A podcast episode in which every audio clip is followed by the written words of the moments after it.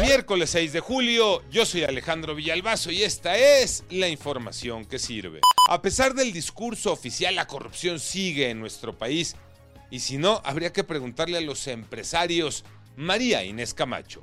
Los actos de corrupción se ubican en los niveles más altos jamás registrados en el sector privado, luego de que cuatro de cada diez empresas que están afiliadas a la Coparmex han sido víctimas de este delito por parte de autoridades municipales, estatales y federales.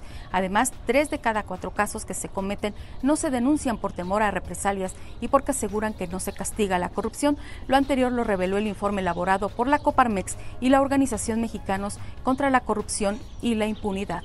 El número en aumento. La quinta ola no es oficial, pero la tenemos encima. Iñaki Manero.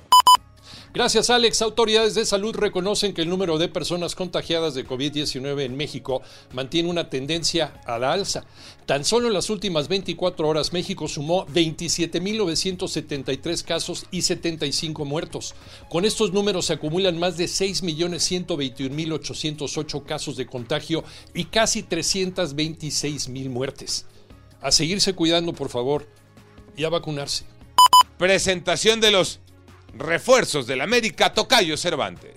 Y la presentación fue ante más de 12.000 aficionados que asistieron a la cancha del Estadio Azteca, en el Coloso de Santa Úrsula, donde las Águilas del América presentaron a Jürgen Damm, a Néstor Araujo, pero a la principal figura, al goleador, Jonathan el Cabecita Rodríguez, que los tres podrían debutar ya este fin de semana en su visita a los Rayados de Monterrey, dentro de la jornada 2 de la Liga MX.